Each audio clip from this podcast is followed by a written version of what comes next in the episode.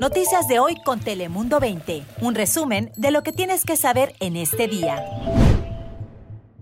Hola, ¿cómo está? Le saluda Lisette López. Muy buenos días, también te saluda la meteoróloga Ana Cristina Sánchez. Y Cris Cabezas, saludos desde Telemundo 20. Que iba en busca de una mejor vida, que iba a regresar, que no iba a tardar en volver. Ese es el lamento de Sofía Castañeda. Su esposo Jairo Dueñas está entre las víctimas mortales del trágico accidente en Hallville. Tiene un hijo de nueve años y la pareja planeaba casarse por la iglesia este próximo verano. Sofía cuenta que todavía marca a su número de teléfono esperando una concentración. Mientras la investigación continúa, ella anhela que el cuerpo de su esposo sea repatriado a Mexicali para poder despedirse de él una última vez. La valla fronteriza es solo una herramienta. Eh, con la combinación de personal, tecnología y el muro fronterizo tratamos de, combatir al crimen organizado. Obviamente estamos viendo que los contrabandistas hacen todo lo posible por tratar de traficar a su producto. Allí escuchan a Ángel Moreno, agente de la patrulla fronteriza. Y es que la tragedia del Valle Imperial podría impulsar una reforma migratoria para evitar situaciones como la que se vivió en Holtzville. Recuerden que todavía hay ocho migrantes involucrados en el accidente que continúan recuperándose en los hospitales. Algunos expertos revelan que lo ocurrido en el Valle Imperial podría meter presión para que en Washington se produzcan cambio en la política migratoria. Y precisamente ahora le hablamos de que 11 mil mexicanos fueron reportados de Estados Unidos a Baja California en los primeros meses del 2021. Llegan a Tijuana sin ningún documento, no pueden conseguir trabajo, no traen identificación, si hay emergencia médica tampoco. José Luis Pérez Canchola, de Dirección de Atención al Migrante, describe la dura situación en la que terminan muchos de estos ciudadanos mexicanos que acaban deportados de Estados Unidos y que, según datos del Instituto Nacional de Migración, en lo que llevamos del año, se han deportado a más de 25 mil mexicanos por toda la frontera sur y una vez deportados para muchos de ellos, arranca la necesidad de empezar una nueva vida repleta de dificultades. Ahora pasamos contigo, Ana Cristina, para conocer las temperaturas del día de hoy. ¿Qué tal, Lizeth? Feliz viernes. Hoy máxima en Tijuana de 21 grados centígrados, cielo completamente soleado, condiciones secas, ambiente muy estable durante esta tarde, al igual para el día de mañana pero hoy sí temperaturas que estarían oscilando entre 70 incluso hasta 76 al interior de la región y ya mañana descenso en las temperaturas que continuaría para la semana entrante incluso con el potencial de lluvia, pero eso ya sería la próxima semana, así que el día de hoy hay que disfrutar del cielo completamente soleado y también para el día de mañana, pero mañana sí un poco más fresco. Ahora regreso contigo, Chris Cabezas, ¿qué nos tienes? Así es, ¿qué tal? ¿Cómo están? Un gusto, como siempre, acompañarles. Comenzamos con información lamentable. Escuchen esto. Eh, colectivos de familiares de personas desaparecidas llevan a cabo una mega búsqueda en Baja California en sitios que presuntamente fueron utilizados como fosas clandestinas. Es organizado por el Movimiento Estatal por los Desaparecidos de Baja California. Colectivos de familiares que buscan a sus seres queridos se unen a las diferentes corporaciones para recorrer kilómetros de terreno en busca de cualquier indicio.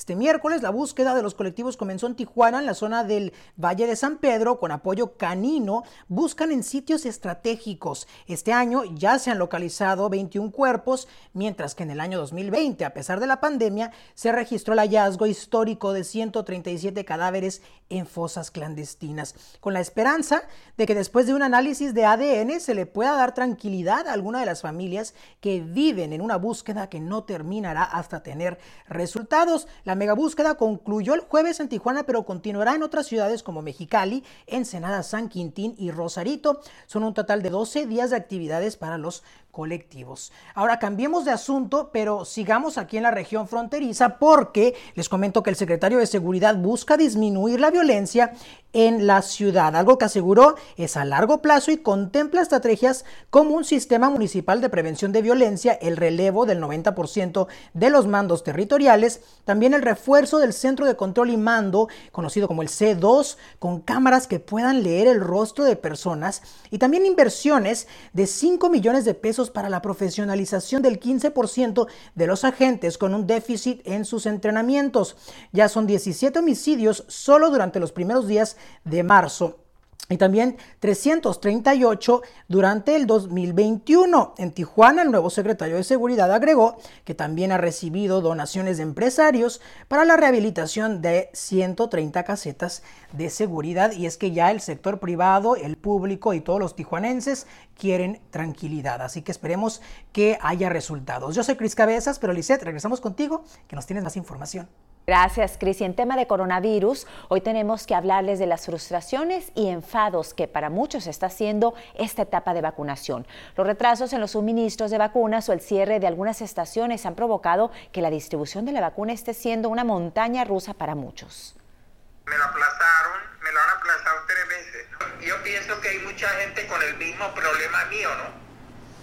Entonces, eh, no sé cuál es la razón para para el aplazamiento tantas veces. Y esa es la frustración de Otoniel Pino, quien recibió la primera dosis el pasado 24 de enero, pero que desde entonces no ha podido conseguir una segunda cita para su siguiente dosis. Según el condado, el mal tiempo y la escasez de la vacuna moderna ha retrasado el plan de inmunización previsto, causando perjuicio a muchos habitantes de la región. Recuerden que los Centros para el Control y Prevención de Enfermedades recomiendan no más de 42 días de diferencia entre la primera y la segunda dosis de la vacuna para conseguir una inmunidad del 95%.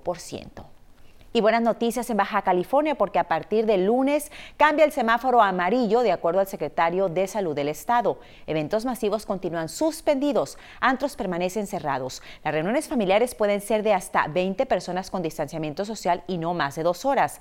Además, hoteles, restaurantes, cafeterías, bares, peluquerías, gimnasios y centros religiosos, todos ellos podrán operar a un 50% de ocupación. Seguramente, pues esto será un alivio para muchos dueños de estos establecimientos. Y seguimos con un incidente en Serramesa, donde un agente de la patrulla de camino resultó herido tras una persecución que acabó con disparos. Todo arrancó a medianoche cuando agentes identificaron una camioneta que había sido robada. Tras acabar en una calle sin salida, el conductor del vehículo manejó hacia los agentes que acabaron disparando contra el auto.